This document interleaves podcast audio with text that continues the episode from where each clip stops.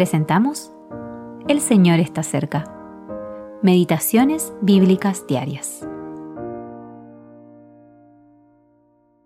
Meditación para el día 9 de febrero de 2024.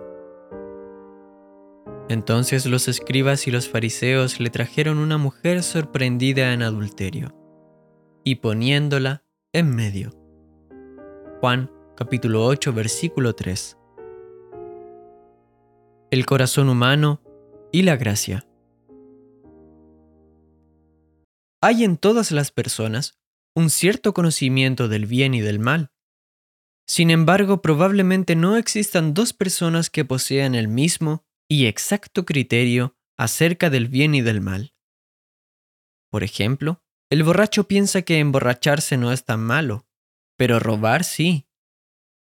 Cada uno se felicita a sí mismo por no haber hecho ciertas cosas malas y se compara con otra persona que ha cometido el pecado que cree haber logrado evitar.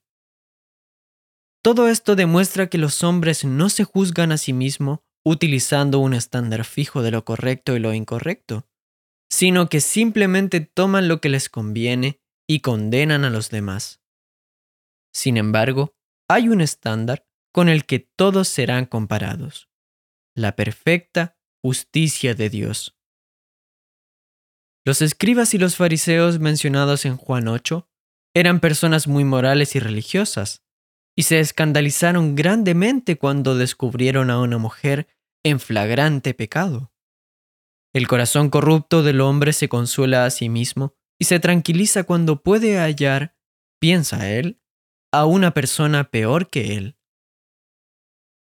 Pero eso no es todo, porque los hombres no solo se glorían al compararse con otros, al punto de llegar a alegrarse por la caída y ruina de alguien más, sino que no pueden soportar que Dios exhiba su gracia.